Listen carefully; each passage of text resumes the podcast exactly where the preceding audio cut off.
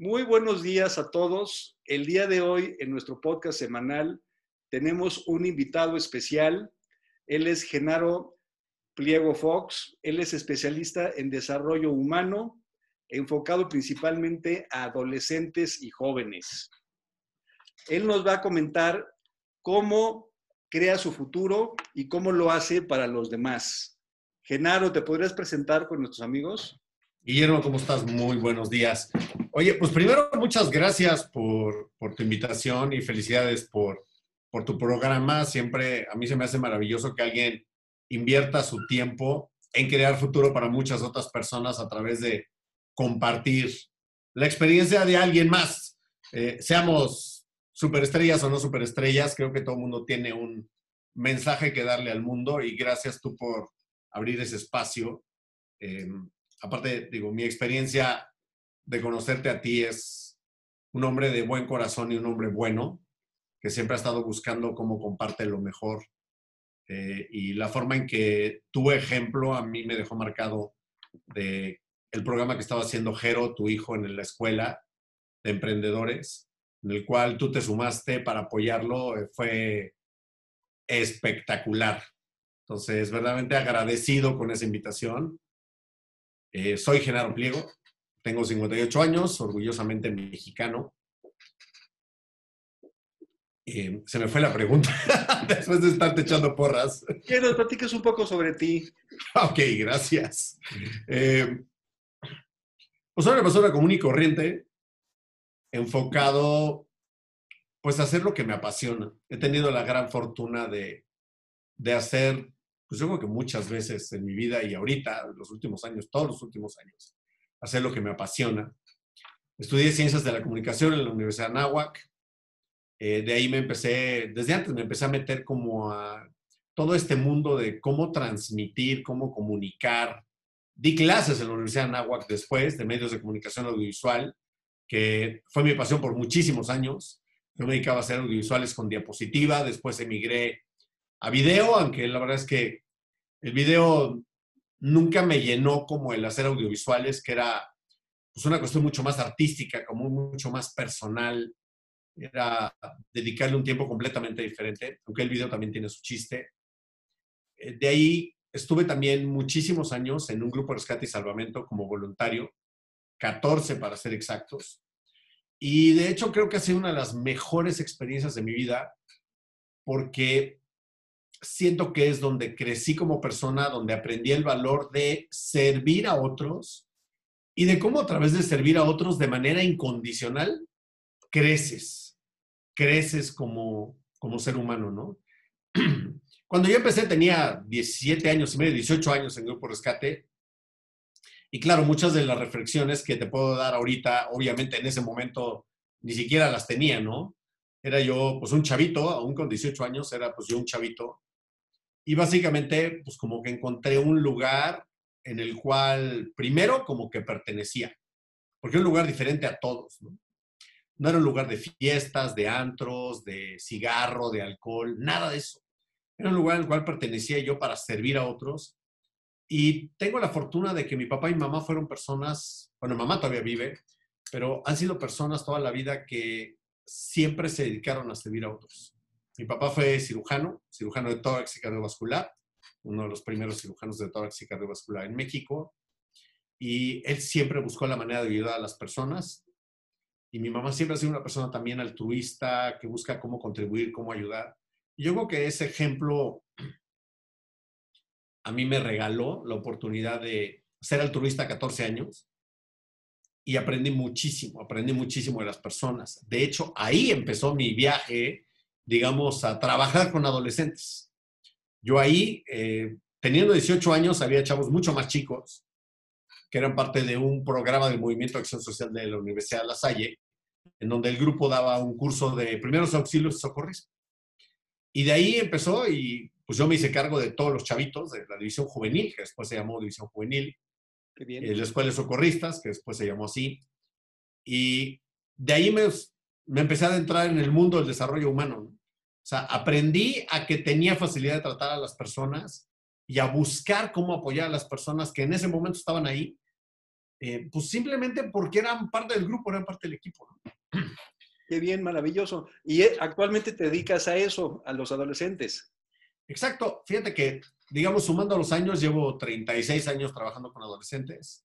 Los últimos casi 14 años me he dedicado a desarrollar programas, a dar cursos, talleres y pues a inventar cosas para precisamente ver de qué manera puedo apoyar para que los adolescentes desarrollen y detonen lo mejor que tienen, que para mí es espectacular. Son ilimitados, son maravillosos, son geniales, a pesar de esta época de aparente turbulencia y de necedad que mucha gente ve y muchos libros que satanizan la adolescencia como ya entraste a la etapa en donde te vas a enfrentar al demonio de tu vida, el adolescente. Pues la verdad es que pocos libros hablan como del otro lado de lo que es la, la maravilla de contar con alguien que mientras no le digas que no puede, encuentra el camino para lograr las cosas. Qué maravilla, qué bien. ¿Y qué hobbies tienes? ¿Qué haces en tu tiempo libre? Me encanta el teatro musical.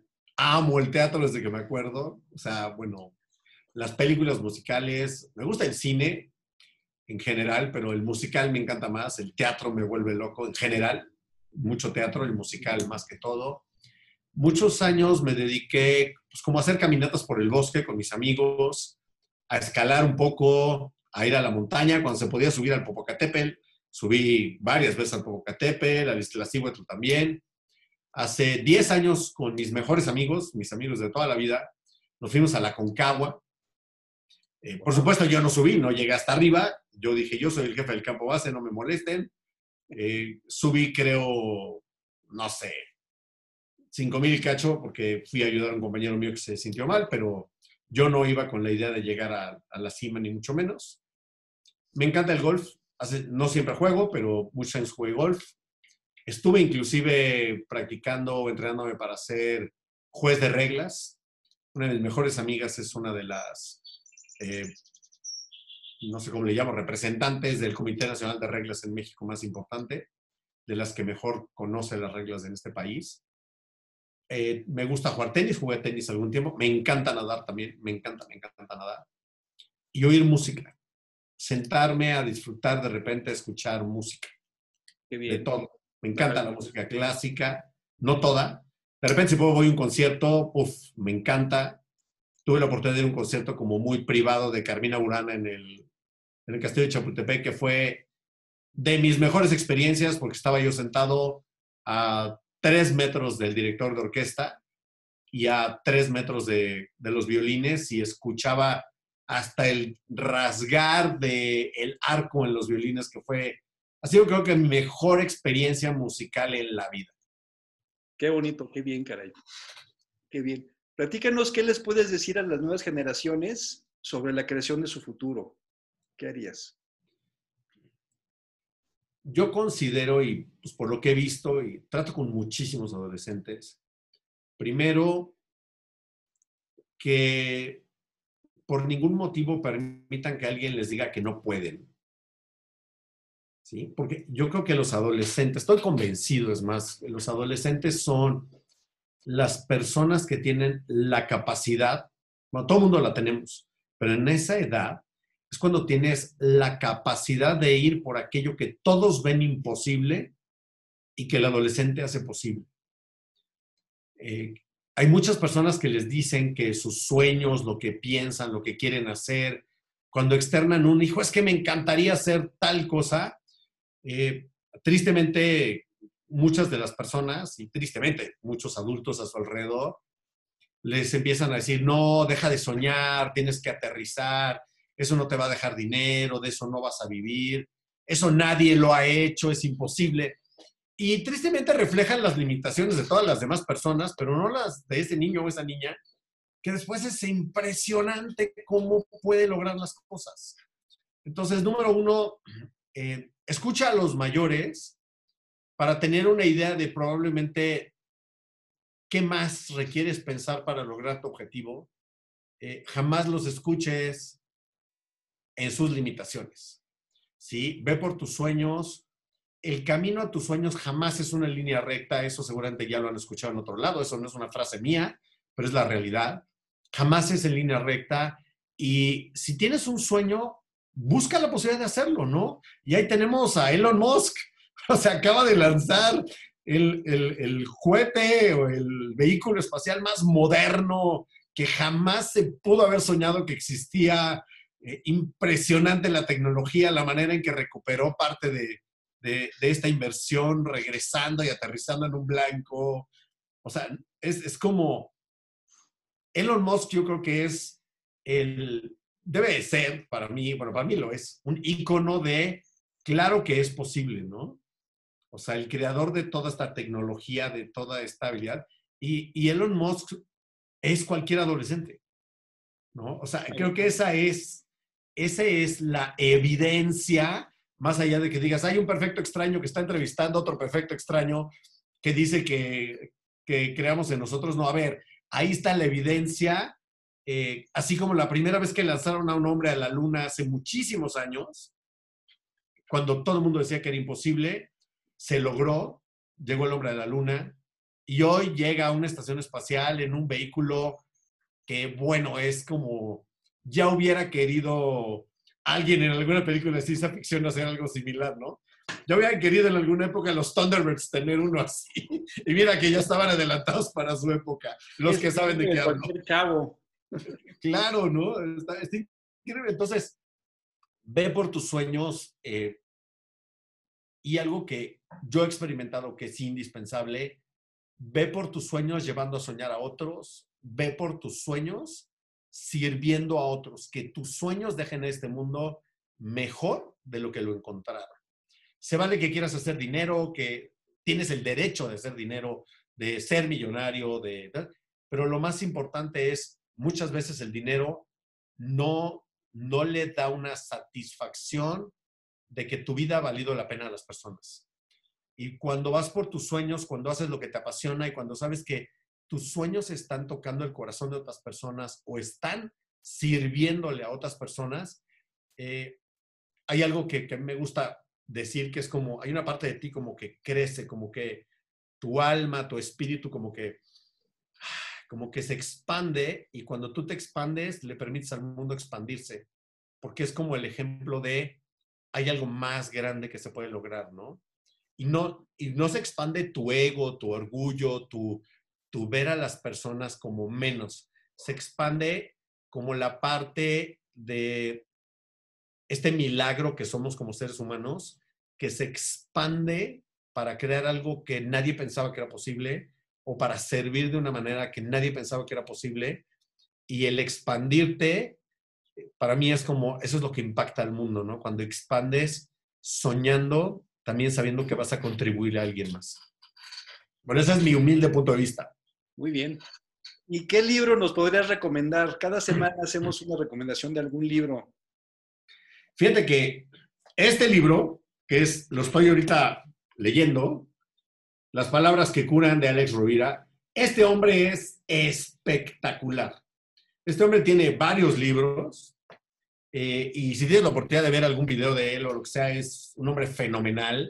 Alex tiene como, creo que 48 o 52 años, una cosa así.